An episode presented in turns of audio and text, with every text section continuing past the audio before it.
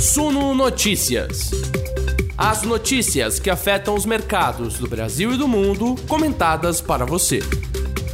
Que tempos os nossos e que costumes. A terça-feira foi mais um dia de muita ansiedade no mercado, com investidores, obviamente, fitando os olhos nas decisões de política monetária que vão ser anunciadas amanhã aqui no Brasil e também lá nos Estados Unidos. Eu sei, você não aguenta mais falar disso, eu também não, mas não tem jeito. É a ansiedade que toma conta do mercado e faz com que os mercados operem com muita volatilidade, com os ativos andando meio de lado, alguns ajustes de posição aqui e ali. Bom, quem não andou de lado hoje foi a moeda americana. O dólar teve um tombaço hoje, depois de uma alta impressionante ontem. É aquela coisa que a gente já viu entre real e dólar, né? O dólar é, em relação ao real, quando a nossa moeda cai, é a que mais cai. Quando sobe, é a que mais sobe dá-lhe volatilidade no nosso mercado. Falaremos também do nosso noticiário corporativo, obviamente, num dia em que as ações do Nubank despencaram lá na NAS e as suas correspondentes negociadas aqui na B3, as BDRs, também desabaram 10%. Você já vai entender do que é que a gente está falando agora na nossa conversa, tá? Para a gente entender tudo e já tirar todas as dúvidas sobre política monetária, eu chamei a excelente ajuda do Sérgio Vale, ele é economista-chefe da MB Associados, voltou aqui faz um tempo que não dava as caras, né? Ele está aparecendo no nosso noticiário, daqui a pouquinho ele entra para o nosso papo. E você que nos assiste agora pelo YouTube, pode obviamente já nos ajudar sentando o dedo no like e obviamente também se inscrevendo no nosso canal. Eu falei que a gente ia bater as metas, estamos batendo meta aqui, já fomos mais, já somos mais de 45.300 inscritos no nosso canal continua a crescer com a sua ajuda. É para isso que a gente está aqui. Obrigado a todos que nos ouvem pelas plataformas de podcast também. O caminho é o mesmo, é sentar o dedo no like de um lado e seguir o nosso perfil nas plataformas por outro, tá? Não importa se você está ouvindo a gente por Apple Podcast, por Google Podcast, por Deezer, por Spotify, estão em todas para deixar você sempre muito bem informado. Nosso noticiário começa agora, logo depois da vinheta. Thank you.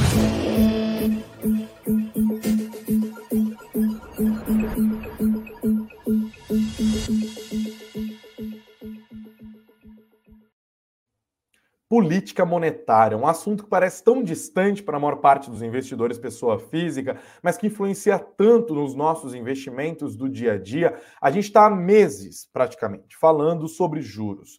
Né? Nós tivemos esse movimento de juros sendo derrubados no começo da pandemia para estimular as economias mundiais. Nos Estados Unidos, eles desceram as Fed Funds lá para baixo. Aqui no Brasil, a gente teve uma Selic chegando a 2%, um nível inédito. Depois, nós tivemos um movimento contrário, de aperto monetário, que aqui começou muito antes e que agora é discutido com muita seriedade lá no primeiro mundo. O Federal Reserve também já começou o seu movimento de elevação de juros em março. A questão agora é quando eles, quanto eles devem continuar a subir e amanhã isso vai ser, é, espera o mercado, um pouquinho mais clarificado. As dúvidas para a política monetária brasileira não são menores, não. Tá? O Banco Central sinalizou várias vezes que deve levar a Selic a 12,75%, portanto, a esperada alta de um ponto percentual que deve ser anunciada amanhã seria a última, mas a maior parte do mercado cruza os braços e fala: será? Será que só 12,75% vai ser suficiente para debelar esse processo inflacionário que nós estamos enfrentando e o quanto que os juros devem subir nos Estados Unidos para debelar a maior, o maior processo inflacionário dos últimos 40 anos. Tem muita gente relembrando as más experiências ali do começo dos anos 80 quando o Fed deu uma paulada nos juros para dar conta daquela inflação altíssima, ainda que vinha em consequência do choque do petróleo, né? Os mais antigos talvez se lembrem, os mais estudados também, tá? Vamos tirar essas dúvidas agora, então, a gente já abre o nosso jornal de hoje falando com o economista-chefe da MB Associados, Sérgio Vale. Sérgio, mais uma vez, obrigado por ter aceitado o nosso convite. Seja muito bem-vindo de volta ao Sono Notícias. Tudo bem, Greg. Prazer estar aqui conversar com você. Vamos embora. Então, Sérgio, eu quero que você abusar mais uma vez aqui da sua conhecida didática. O que, que é certeza e o que é dúvida sobre as decisões de política monetária de amanhã? Olha, a gente tem algumas certezas incertas para ficar como a gente faz em economia, né? Nada economia tem, dá para dizer com muita certeza, mas acho que amanhã a gente tem um cenário de Selic que vai subir para 12,75, acho muito difícil não ser isso. A grande incerteza que tem é em relação ao comunicado, ao tom do Banco Central em relação ao que vem pela frente. Né? Chegamos a 12,75, o presidente do Banco Central, Roberto Campos, tem sinalizado, falado aqui ali que 12,75 é suficiente, mercado considera que não, né? o processo inflacionário que a gente está passando agora não é trivial, esse 12% de IPCA que a gente está agora vai levar um tempo para desacelerar, então a gente provavelmente vai ver essa Selic chegar na nossa expectativa a 13,5%. Então tem algumas altas aí pela frente. E no caso do Fed, eu acho que é meio, e fica a incerteza. As próximas decisões, o que, que vão ser? Meio, 0,75, vai ficar essa incerteza também. Por que, que o mercado está tão nervoso com essa alta dos juros lá nos Estados Unidos? A gente está falando sobre isso, como eu disse agora na nossa abertura, há muitos meses, né? Só a possibilidade de um aperto monetário já começou a derrubar as bolsas lá atrás, depois ficou esse movimento de vai e volta, o aperto começou agora em março, essas incertezas sobre quando, até onde vai esse aperto monetário tem afetado muito o humor dos investidores. Queria pegar um pouco esse seu lado professor, é, para que você ajudasse a nossa audiência e eu também, claro, a entender por que, que juros dos Estados Unidos são tão importantes para os investimentos de maneira geral.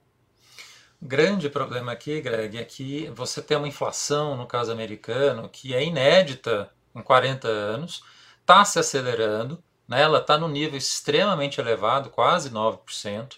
Tem choques que ainda estão acontecendo por conta da guerra da Ucrânia. A gente vai ver a pressão de commodities, de combustíveis, que são extremamente importantes para a inflação americana. Então, você tem uma inflação nos Estados Unidos que pode ainda se acelerar. E a dúvida que fica é: o Fed está falando de taxa de juros 2,5%, 3%. Para uma inflação que está 9%, uma taxa de juros de 3% é suficiente ou não?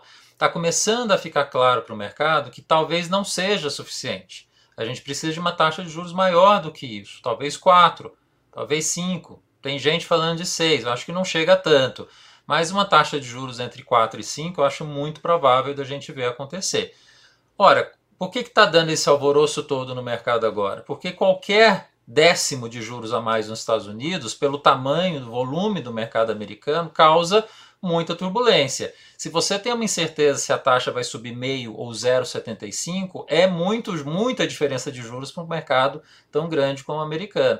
Então, o que se tem hoje é uma percepção de que o Fed vai precisar acelerar a alta de juros, mais do que está sendo falado até agora, e por isso o mercado está muito apreensivo. E mais, se o juro sobe nessa intensidade e com essa velocidade que se espera que pode acontecer, você tem um risco adicional, que é esfriar a economia americana. Né? Uma grande apreensão, especialmente quem mexe no mercado de bolsa, é se você tiver uma recessão nos Estados Unidos, bolsa americana que já está caindo desde o início do ano, vai cair ainda mais. Então, é, o risco que você tem é essa inflação levar uns juros acima do que o mercado estava considerando, que é muito grande a chance disso acontecer, e lá na frente isso gerar uma recessão, que para a Bolsa é mortal, né? E é esse efeito que a gente pode ter no segundo semestre, no ano que vem inteiro. Qual que é a possibilidade da gente não estar entrando num bear market, dado esse cenário macroeconômico? Olha, Greg, eu acho muito difícil a gente escapar de um cenário complicado pela frente. É, a inflação que a gente está vendo agora, caminhando aí para 9%, o núcleo acima de 6%, não vai ser uma inflação fácil de desacelerar. Quer dizer, muita gente no mercado antes, alguns economistas consideravam que é uma inflação que vem para um problema de oferta, uma inflação de curto prazo momentânea, ela naturalmente começaria a cair, o Fed não precisaria fazer muita coisa. O que o mercado está cada vez mais vendo, e os economistas também, que olha, essa inflação na verdade está se acelerando. Quanto mais tempo ela fica elevada, mais difícil de você desacelerar. E por conta disso, essa apreensão, olha, talvez o Fed vai ter que subir juros com mais intensidade do que se imaginava. Sendo isso verdade, a economia americana começa a entrar no ritmo mais forte de esfriamento, de desaceleração e talvez recessão.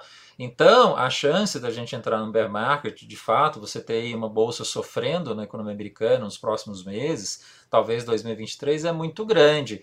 E o que, que vai dar o tom dessa desaceleração da bolsa? O tamanho da alta de juros que a gente tem agora. Subir para 3, que está no cenário básico de todo mundo, né, virou piso. Não muda muita coisa, né? Mas começa a falar que, olha, talvez vai ter que chegar a 4 ou 5, aí é um cenário que a gente começa a ficar bastante preocupado e você tem um cenário estendido de desaceleração da economia americana que afeta a bolsa com intensidade. E o que, que isso afeta a nossa bolsa e o nosso Banco Central? É, se está acontecendo esse processo inflacionário e tem essa alta de juros mais com mais intensidade do que se imaginava, isso acaba fazendo também um impacto aqui na nossa própria taxa de câmbio. Você tende, por conta dessa alta de juros nos Estados Unidos, a ter um fluxo de volta né, de moeda para a economia americana, você deprecia, perde valor as moedas emergentes como um todo, e aqueles países que estão com fragilidades a mais, no caso brasileiro, a gente tem a fragilidade fiscal que ainda permanece, e tem a fragilidade política. A gente está num eleitoral muito tenso, muito disputado, não, não trivial, digamos assim. Né? E por conta disso, qualquer movimento lá fora acaba fazendo com que a taxa de câmbio suba ou caia com intensidade. A gente viu isso acontecer agora. O câmbio estava 4,60, né? chegou a 5,07 rapidamente, em poucas semanas. Então a gente tem um cenário que, se for verdade que os juros vai subir com mais intensidade do que o mercado estava considerando, e, e, vamos lembrar, né, Greg, isso está acontecendo desde o ano passado. Toda reunião do FONC é a mesma coisa. Né? A, a perspectiva do mercado está sendo atropelada pela realidade e os juros estão tendo que subir com mais intensidade do que todo mundo esperava antes. Eu acho que a gente vai continuar vendo isso acontecer. Sendo verdade, a nossa moeda acaba depreciando com mais intensidade, a gente vai ver esse câmbio mais alto, né, acima de R$ reais por dólar, com impacto na inflação brasileira também, né, que é o grande risco que a gente tem. Essa inflação que está difícil de ceder, com câmbio pressionando por outro lado, vai ficar mais difícil ainda, vai trazer mais trabalho para o Banco Central, o que significa no final também mais juros e menos crescimento, e bolsa também mais penalizada, infelizmente. Você falou sobre é, cenário de desaceleração econômica, de possível recessão, enquanto o mundo inteiro está preocupadíssimo com essa questão inflacionária, né? O que nos traz à memória aquela palavrinha feia, estagflação. Nós já estamos numa estagflação, e aí eu pergunto, enquanto país e enquanto economia mundial? Olha, é possível, a gente já está com um processo inflacionário muito profundo, a gente não está ainda com intensidade nesse processo grave de desaceleração. Acho que isso pode acontecer à frente. Então, a gente entrar no processo de estagflação é possível da gente ver acontecer no mundo lá para frente. No caso brasileiro, de certa forma, a gente tem entrado e saído de processos de estagflação ao longo dos últimos anos. Né? Ano passado, de certa forma, a gente passou por um mini ciclo de estagflação. Né? A gente teve uma, uma pequena recessão na metade do ano, uma inflação já se elevando àquela altura.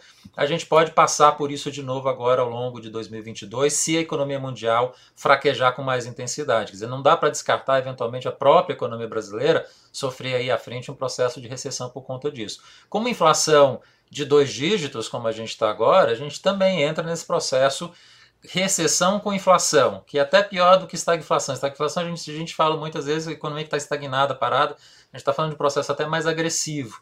Né? Uh, então a gente pode sim entrar, Greg, aí pela frente nesse cenário. E vamos pensar, né? a gente está falando de um processo eleitoral no segundo semestre muito tenso, um novo presidente ano que vem, que vai ter que arrumar a casa fiscal, vai ter que colocar ordem na política monetária também, né? ajudar o Banco Central a trazer essa inflação para baixo nos próximos anos, não é uma tarefa simples que a gente tem pela frente. Beleza. Sérgio Vale, economista-chefe da MB Associado. Sérgio, mais uma vez, obrigado pela sua presença aqui no Sua Notícias. Seja sempre muito bem-vindo. Ótima noite. Obrigado, Greg. Foi um prazer. Até a próxima. Até. Boa, boa conversa, né, gente? Obrigado a todos que foram já deixando os comentários aqui. Agradecemos mais uma vez ao Sérgio Vale. Dívidas, dívidas não. Dívida não pedir dinheiro para emprestado ainda, mas as dúvidas já foram tiradas aqui, né? Seguimos agora com o nosso noticiário. Vamos falar um pouco mais da moeda americana que caiu fortemente hoje. Falaremos sobre as ações do Nubank que derreteram lá, Nice, lá na Nice e as BDRs também sentiram o baque aqui, hein? Perderam mais de 10% do valor em um pregãozinho. Mas antes, recordo aqui para vocês que todo dia agora tem enquete aqui no São Notícias e a enquete é justamente sobre o Copom, não tinha como ser diferente. Amanhã sai a decisão e eu quero saber qual que é a sua aposta para a decisão de política monetária de amanhã. Você acha que vai subir um ponto percentual para 12,75%? Vai subir meio ponto percentual para 12,25%? Ou vai subir só 0,25 ponto percentual para 12%? Ou você acha que vai subir ainda mais do que um ponto percentual? São essas as alternativas para vocês que nos assistem ao vivo pelo YouTube poderem votar. No final da nossa conversa, eu revelo o resultado da live de hoje dessa enquete, tá bom? Seguimos aqui com o nosso noticiário. Volto ou melhor, agora começo né, a compartilhar a tela. Para você que quer mais detalhes sobre essa cobertura de Copom, é só acessar o suno.com.br barra notícias. suno.com.br barra notícias. Está aqui hoje o Copom iniciou a reunião. A reunião acontece em dois dias, né? Terça e quarta-feira, o resultado sai amanhã a partir das 18 horas e 30 minutos. O Ibovespa hoje, nesse cenário, operou em muita volatilidade, como está inclusive no título da nossa conversa, da nossa live, do nosso podcast aqui. Terminou quase que no 0 a 0, uma variação negativa de 0,1% aos 106.528 pontos. Para quem nos assiste pelo YouTube, você consegue ver aqui, né, a tamanha volatilidade do Bovespa, o ponto de início no 106,628 pontos, e aí foi um pouquinho para cima, um pouquinho para baixo, um pouquinho para cima, um pouquinho para baixo, um pouquinho para cima, um pouquinho para baixo, terminou um pouquinho para baixo mesmo, né? Quando a gente olha o mapa dos ativos, a gente vê um cenário bem meio a meio. Os bancos, de maneira geral, recuperaram parte das perdas dos últimos dias, mas não foi o caso de todo mundo. Itaú, BTG Pactual, Banco Inter e Banco Pan acabaram caindo. A curva de juros dá aquela pequena inclinadinha. Os, as ações da Petrobras variaram para cima, mas não foi assim todo o setor ligado a petróleo, gás e biocombustíveis. As ações da PetroRio acompanharam o movimento, mas as ações da 3R Petróleo, Ultrapar, Vibra e Cosan terminaram no negativo. As ações da Vale foram para baixo. Tem essa história da Vale estar tá sendo investigada lá na SEC, né, na Securities and Exchange Commission, que é a CVM lá dos Estados Unidos, e inclusive elas, as, as, ações acabaram caindo, pode ter um pouco de realização também, depois de uma leve alta, né, com alguma recuperação dos preços do minério de ferro. Hoje o minério de ferro operou em queda e o movimento contrário, entanto, acabou acontecendo com o setor de mineração e siderurgia. Todo mundo subiu, até a Bradespar, né, com sua participação é, forte ali na Vale, conseguiu terminar o dia em ligeira alta. O setor de energia elétrica ficou meio a meio, né? Por exemplo, Equatorial, Semig e Eletrobras acabaram caindo, as duas ações da Eletrobras, mas Copel, é, CPFL, Taesa, por exemplo, e Eneva acabaram terminando o dia no positivo. Quem caiu em bloco foi o setor de comércio e distribuição, Ipera, Hydrogazil, é, Carrefour Brasil, Açaí, Pão de Açúcar, todo mundo para negativo, as ações da Ambev acabaram acompanhando o movimento. No setor de varejo, mais uma vez, divisão. Americanas, lojas Renner, Magazine Luiza e Via terminaram em queda, enquanto o Grupo Soma e Pets foram para o campo positivo. Beleza? É, se você quiser um resumão do Ibovespa, também está aqui no nosso site, feito pela nossa repórter Vitória Enzini. Ibovespa fecha próximo da estabilidade aos 106.500 pontos. Magalu cai 4%. Falando em queda, né? Acho que chegou a hora. Vamos falar das ações do Nubank hoje, tá? Uma notícia que pegou no mercado, para quem está olhando para as ações do Roxinho, foi essa notícia de que o bloqueio de ações vai acabar dia 17 de maio e não mais no dia 18 de maio. A divulgação dos resultados do primeiro trimestre de 2022 do Nubank está marcada para acontecer no dia 16, ou seja, no dia seguinte. Bom lembrar que as ações do Nubank já perderam 40% do seu valor desde o IPO realizado em dezembro do ano passado e as recomendações para Nubank são bastante mistas, né? Alguns falam, ah, é hora de comprar, mas a maior parte está falando é melhor vender. Muita gente não recomendando as ações do Nubank. Então é isso. A data de divulgação dos resultados aguardadíssimos dos primeiros três meses desse ano é dia 16 de maio, dia em que vai ser realizada também a videoconferência. E o que pegou hoje foi esse lock-up das ações, que é esse bloqueio, né? Leio para vocês a matéria que também está aqui no nosso site. Junto com a data de apresentação do balanço, 16 de maio, o Nubank revelou uma novidade para os seus acionistas: o fim antecipado do lock-up para as ações e os BDRs da fintech.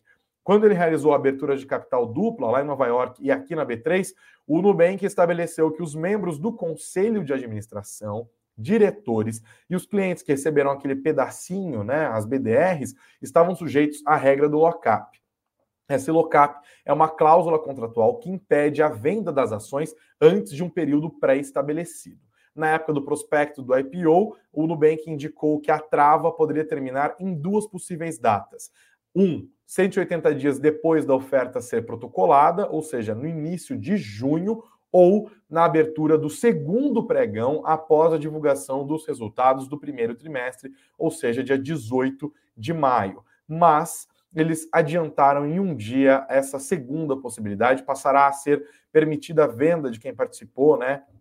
Do IPO ali a partir do dia 17 de maio. Assim, todas as ações e recibos de ações do Nubank estão liberados para negociação a partir do dia 17. Segundo o comunicado, o Morgan Stanley concordou com a modificação da data do fim do lockup. Eles escreveram o período de lockup será encerrado em 17 de maio, de forma a coincidir com a divulgação dos resultados, sem nenhuma relação com qualquer oferta, né? E aí o pessoal vai se perguntando, será que Morgan Stanley e outros acionistas estão mais ansiosos para vender a sua participação nas ações do Nubank? Bom, vamos descobrir isso só quando de fato houver essa possibilidade. Então, atenção, pega a lupinha ali, ó, presta atenção no que vai rolar no dia 17 de maio. Vamos ver se os grandes bancos vão fazer a venda das suas ações. Hoje, o mercado reagiu a esse noticiário. As BDRs do Nubank, negociadas aqui na nossa B3 mesmo, terminaram o dia perdendo 51 centavos ao valor de R$ 4,55 no fechamento.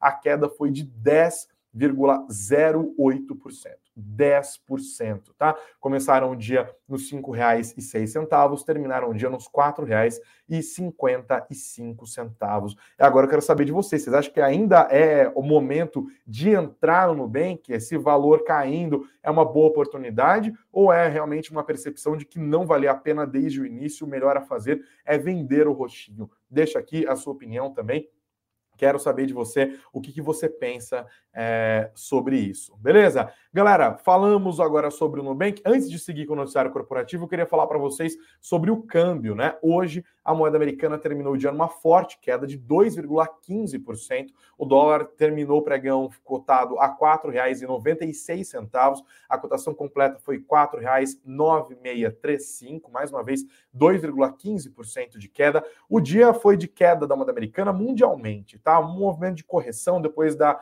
procura por segurança nos últimos dias, em meio a esse noticiário todo, que envolve a expectativa de elevação de juros nos Estados Unidos, juros subindo aqui no Brasil também, desaceleração da economia chinesa, guerra contínua lá na Ucrânia, né, entre Rússia e e Ucrânia. Hoje o movimento foi inverso, dia de queda do dólar. Aqui no Brasil, além desse enfraquecimento da moeda americana frente a várias divisas, a gente teve uma atuação do Banco Central também. Ele vendeu um bilhão de dólares em contratos extras de swap cambial, né? Inundou o mercado com dólar e aí isso ajudou a fazer pressão de baixa sobre a moeda americana hoje, tá? Os investidores assim vão ajustando as suas posições justamente à espera das decisões de política monetária de amanhã do FONC lá nos Estados Unidos e do Copom aqui no Brasil, tá? Agora falaremos de BB Seguridade e dos resultados da XP Investimentos que foram divulgados agora há pouco. Tem mais notícias sobre Shopee, Amazon, sobre o quanto que a gente está pagando de imposto, sobre planos de saúde que serão reajustados,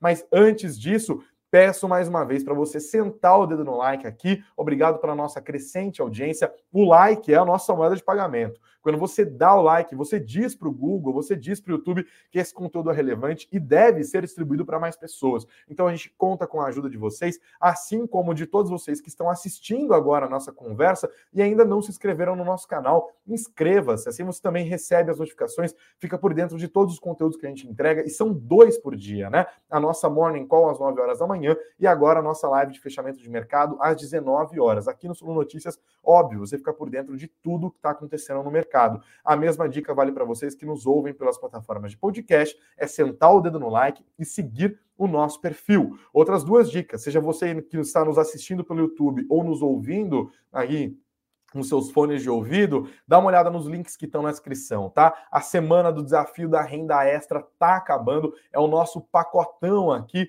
sobre fundos imobiliários, tá? É a nossa assinatura Funo Suno fundos imobiliários, uma assinatura bem completona. Ela vem com carteiras recomendadas de fundos imobiliários, com relatórios dos fundos imobiliários que compõem essa carteira, também plantões de dúvidas para você tirar mesmo as suas é, inseguranças ali com o nosso especialista Marcos Baroni, Papa dos, dos fundos imobiliários, e também o Marcos Correia, o seu fiel escudeira, tá? Temos também conteúdos exclusivos para assinantes. A promoção está válida só por mais algumas horas. Então dá uma olhada. Se você se interessa em fundos imobiliários, se você quer uma assessoria praticamente para fazer esse tipo de investimento, clica no link que está na descrição do vídeo do podcast, dá uma olhada nas ofertas. E para você que está duro, mas que quer informação gratuita, que já afinal já está aqui, né? Pagou nada por isso aqui, galera. Dá uma olhada no link que também está na descrição e baixa o nosso e-book Aprenda como analisar uma ação. Assim você consegue olhar para os indicadores certos e estabelecer se tá barato ou se tá caro botar aquela ação no seu portfólio, tá? Clica no link, faz o download, faz a leitura e deixa depois o feedback aqui para a gente também, tá? O link, os, os links tanto do desafio da renda extra de fundos imobiliários, quanto do nosso e-book Aprenda a Analisar uma Ação para você fazer o download de forma gratuita, além de estarem disponibilizados na descrição do vídeo, também estão disponíveis para quem nos assiste ao vivo pelo YouTube aqui no nosso chat, tá bom? Obrigado a todos que estão deixando os comentários, ao Marcos Carvalho que falou que eu fiquei bonito sem óculos, obrigado. O meu pai aqui agradece também, deixando várias lupinhas. Samuel Prudenciano, obrigado pela audiência. Final de semana, tô aí, hein? Quem mais está aqui? Ó, o Gunnar Oneda, Beck está pedindo para sentar o dedo no like. O boy já deixou boa noite. Obrigado também. Beijão, Gabi. Quem mais? O Liert Santos está falando que as ações do Nubank ele não sabe, mas que daqui 10 anos os diretores estarão milionários. Isso ele aposta para 10, é uma aposta segura. Milionários não, daqui 10 anos vão estar tá bilionários, Liert. Pelo amor de Deus. Recebendo 100 milhões por ano, rapaz, o Marcos está falando que o Sérgio Vale sabe muito. A Maria Rosane dos Santos está deixando boa noite dela, a Lupinha aqui também na comparação. É, nos, nos, seus comentários, muito obrigado. Quem mais está deixando os comentários? O Dorival Moraes, que nos acompanha desde Natal no Rio Grande do Norte. O Cleiton falou que está arrependido de ter aportado em Nubank. Está arrependido mesmo, rapaz? Vixe. Obrigado pela sua participação aqui, tá? É, que mais? O Rafael já está mais calmo. Ele falou: a galera está apavorada com o Nubank fiquem tranquilos. Ó, siga as dicas aqui do, do Rafael, você vai ficar um pouco mais em paz, tá bom? Galera, vamos seguir aqui com o noticiário. Vamos falar agora das empresas de seguridade aqui, né? Tem algumas recomendações, tem uma matéria no nosso site que eu queria destacar para vocês, para você que está preocupado ali com BB Seguridade e IRB Brasil, temos a análise do mercado.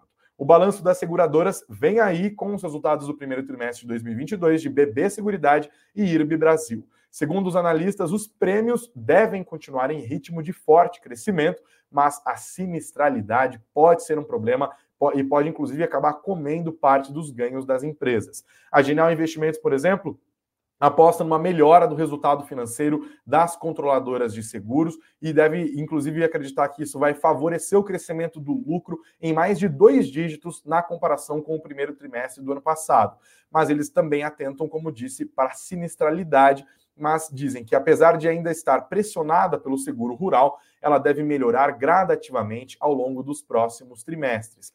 Os analistas da Genial, Eduardo Nishio e Bruno Bandiera, apostam no BB Seguridade como destaque do setor de seguros, com ganhos impulsionados pelo avanço da taxa Selic. Matheus Amaral, que é analista da Inter Research, também ressalta a empresa e indica que BB Seguridade deve colher frutos de um bom momento comercial do setor, mas com alguma pressão na sinistralidade também vindo do rural. Basicamente, a galera está falando BB Seguridade é a estrela deste mercado. E agora, quando a gente fala de IRB, o cenário não é tão simples, tá? As perspectivas são ruins, segundo os analistas. Amaral, da Inter Research, indica que o IRB Brasil deve apresentar um crescimento nos prêmios no Brasil e redução no exterior. Ele disse: a sinistralidade ainda deve sentir os efeitos de cauda em contratos runoff, que apesar de manter a tendência de queda, devem continuar pressionando o resultado. A Genial espera um prejuízo líquido de IRB Brasil de 55 milhões de reais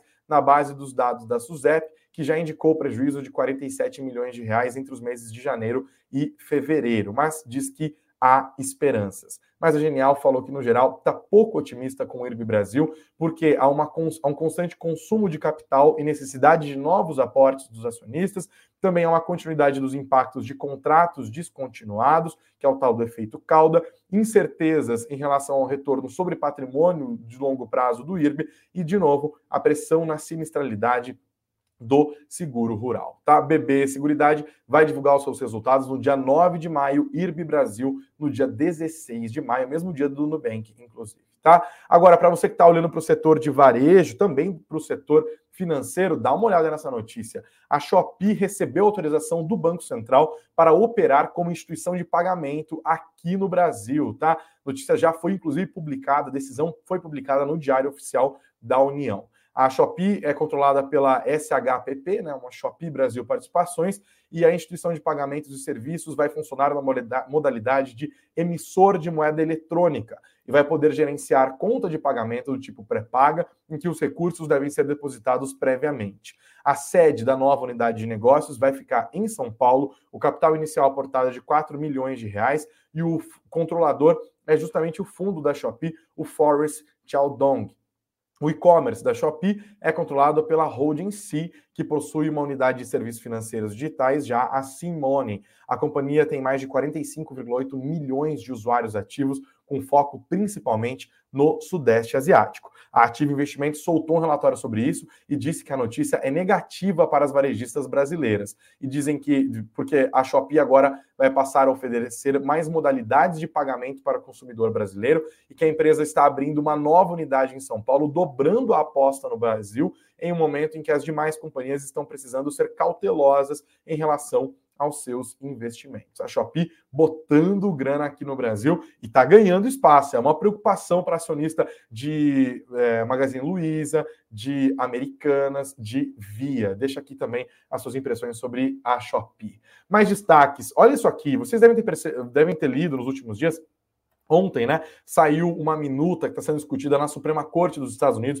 que pode levar a uma revisão da decisão da Suprema Corte americana sobre o aborto, né? Ah, desde a década de 70, o aborto é legalizado nos Estados Unidos. Existem regulações estaduais, né? Porque eles têm um regime diferente. Eles são mais republicanos que a gente nesse sentido. Melhor, republicanos não. Eles são mais federalistas do que nós, né? É, os estados têm muito mais autonomia jurídica do que aqui no Brasil, mas essa decisão da década de 70, o caso, se não me lembro, Roe versus Wade, é, se não me falha a memória, foi um marco importante, inclusive, para a defesa dos direitos reprodutivos das mulheres, né? E essa decisão pode ser revista agora por conta de uma maior parte, uma maior participação de juízes conservadores na, na Suprema Corte Americana. Neste contexto, neste debate que dominou o noticiário americano hoje, houve esse anúncio por parte da Amazon de que a empresa vai pagar o procedimento de aborto das suas funcionárias lá nos Estados Unidos. Olha que notícia é, reveladora aqui, né? Nós temos o, o, noticiário diz também no nosso site. Segundo o comunicado interno, a Amazon vai custear os custos que incluem viagem para tratamentos médicos sem risco de vida, incluindo abortos de funcionárias da empresa que tiverem o seu estado, tiverem que sair do seu estado, justamente por conta dessa história, né? Cada estado tem uma liberdade jurídica maior que. É, é, maior do que aqui no Brasil, para realizar o procedimento de aborto. A medida é adotada levando em conta que algumas legislações estaduais barram ou dificultam a interrupção da gravidez. Para isso, a Amazon deve desembolsar até 4 mil dólares. Segundo informações publicadas hoje pela Reuters. A empresa, contudo, não foi a primeira a tomar esse tipo de atitude com as mudanças recentes de legislações estaduais. Gigantes como Citigroup, Match Group e Yelp já anunciaram que também vão custear despesas de aborto das suas funcionárias. A medida da Amazon deve entrar em, em vigor imediatamente, valendo retroativamente a partir de 1 de janeiro deste ano, ou seja, é, a empresa vai reembolsar funcionárias que fizeram este procedimento neste ano, antes dessa nova política interna ser aprovada. Segundo as informações da Reuters, os novos benefícios serão aplicados a tratamentos que não estão disponíveis dentro de um raio de 161 quilômetros da casa do funcionário e para os quais as opções de atendimento online, obviamente, também não estão acessíveis. Não é só aborto, tá? A medida é, vai ser aplicada para outras medidas, né? Por exemplo, tratamentos de cardiologia, terapias genéticas celulares, serviços de transtorno de abuso de substâncias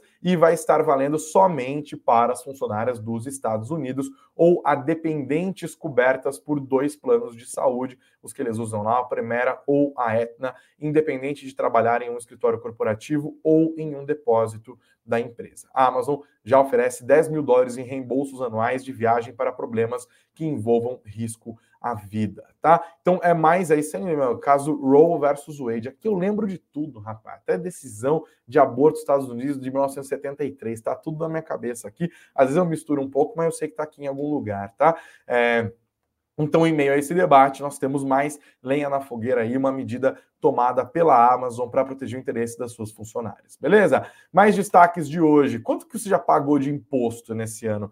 eu, você, todo mundo junto, nós já pagamos mais de um trilhão de reais em impostos neste ano, segundo a Associação Comercial de São Paulo. Tá? O valor de um trilhão de reais foi alcançado na madrugada desta terça-feira e bem antes do que foi atingido no ano passado. Tá? Foi atingido agora na madrugada de dia 3. No ano passado, a marca de um trilhão foi atingido em 19 de maio. Obviamente, tem um, um pedaço importante da participação da inflação nesse cenário, né? Muito imposto embutido, os preços estão mais altos e, portanto, os impostos cobrados também ficam mais caros. Para a contabilidade do placar, que fica instalado aqui no centro histórico da capital paulista, é, entram impostos, taxas e contribuições com multas, juros e correção monetária haja imposto, tá? Mais destaques de hoje: planos de saúde prevêem reajuste maior do que 15% após relatar em gasto médico recorde. Ai, meu bolso, meu Deus do céu. A expectativa, na expectativa da divulgação do índice de reajuste dos planos de saúde individuais e familiares pela ANS, que é a Agência Nacional de Saúde Suplementar, operadoras prevêem reajuste acima de 15%, porque relatam gasto médico hospitalar recorde. Ao aplicar a mesma fórmula de cálculo utilizada pela ANS, entidades representativas das empresas chegaram a valores semelhantes. A Federação Nacional de Saúde Suplementar estima que a agência autorize um reajuste de 15,7%. Já a Associação Brasileira de Planos de Saúde chegou ao índice de 15,8%. Tá? Aumentos de custos médicos hospitalares foram reportados pelas operadoras. No Brasil, hoje, são 49 milhões de beneficiários de planos de saúde. Então, você que paga plano de saúde, fique esperto, tá? Não é qualquer aumento, não 15% de expectativa por parte das empresas, tá? Mais destaques agora falando de Eletrobras. Ministro do Tribunal de Contas da União pede novo detalhamento de privatização da Eletrobras. É mais um revés, tá? Ministro Vital do Rego foi ele que pediu a interrupção do julgamento da privatização da Eletrobras com pedido de vistas. Expediu na segunda-feira um ofício com solicitação do detalhamento de informações sobre a companhia. O documento define prazo de cinco dias para envio da resposta pela estatal. A iniciativa do ministro volta a gerar apreensão em torno da data de julgamento definitivo do processo, escreve Rafael Bittencourt do Valor Econômico. No governo e na Eletrobras, há interesse em responder o quanto antes do questionamento para não dar margem para que o integrante da corte peça mais tempo para se debruçar sobre a operação, alegando falta de informações. É mais tensão ainda sobre as ações da Eletrobras. Isso, óbvio, ajudou a empurrar para baixo as ações da empresa nesta terça-feira, dia de muita volatilidade nos mercados, como eu disse agora há pouco. Tá bom? Ufa! Vamos terminar o nosso noticiário de hoje, galera. Eu vou encerrar já a nossa enquete. Mas mais uma vez peço para você sentar o dedo no like, compartilhar esse conteúdo também e se inscrever aqui no nosso canal e seguir o nosso perfil nas plataformas de áudio. Perguntei para vocês o quanto que a Selic vai subir na decisão de amanhã. 75% da nossa audiência, quase 200 votos hoje, está melhorando a participação aqui, hein? É, acredita que a alta vai ser de um ponto percentual mesmo. Está com a maior parte do mercado terminaremos o dia de amanhã com uma taxa básica de juros em 12,75%. É a aposta de 3 a cada 4 votos na nossa enquete. 10% acreditam que a alta vai ser de meio ponto percentual, portanto teríamos uma Selic de 12,5, 12,25%. 8% acho que vai subir mais do que um ponto percentual, né? Que eles vão adotar uma postura ainda mais hawkish do que o mercado está esperando. E só 5% acreditam que a alta vai ser de 0,25 ponto percentual, que levaria a nossa taxa a 12%. Obrigado a todos que votaram, que participaram da nossa enquete. Muito obrigado pela audiência de todos vocês, beleza? Galera, vamos terminar a nossa conversa de hoje. Deixo mais uma vez a dica aqui para que você é, não só assente o dedo no like, mas também dê uma olhada nos links que estão na nossa descrição para você participar da nossa promoção zona aqui sobre fundos imobiliários e também para fazer o download do nosso e-book que te ensina a avaliar uma ação. Informação gratuita para você, como a gente tem todos os dias aqui no Suno Notícias. Amanhã, às 9 horas da manhã, se Deus quiser, estaremos de volta. Se prepara, porque, ó, cadê minha lupinha, rapaz? Amanhã é dia de olhar o noticiário bem de perto, dia de muita ansiedade com essas decisões. A decisão de política monetária dos Estados Unidos vai ser anunciada antes da nossa decisão de política monetária. E, claro, aquela cobertura especial de sempre, quando tem decisão,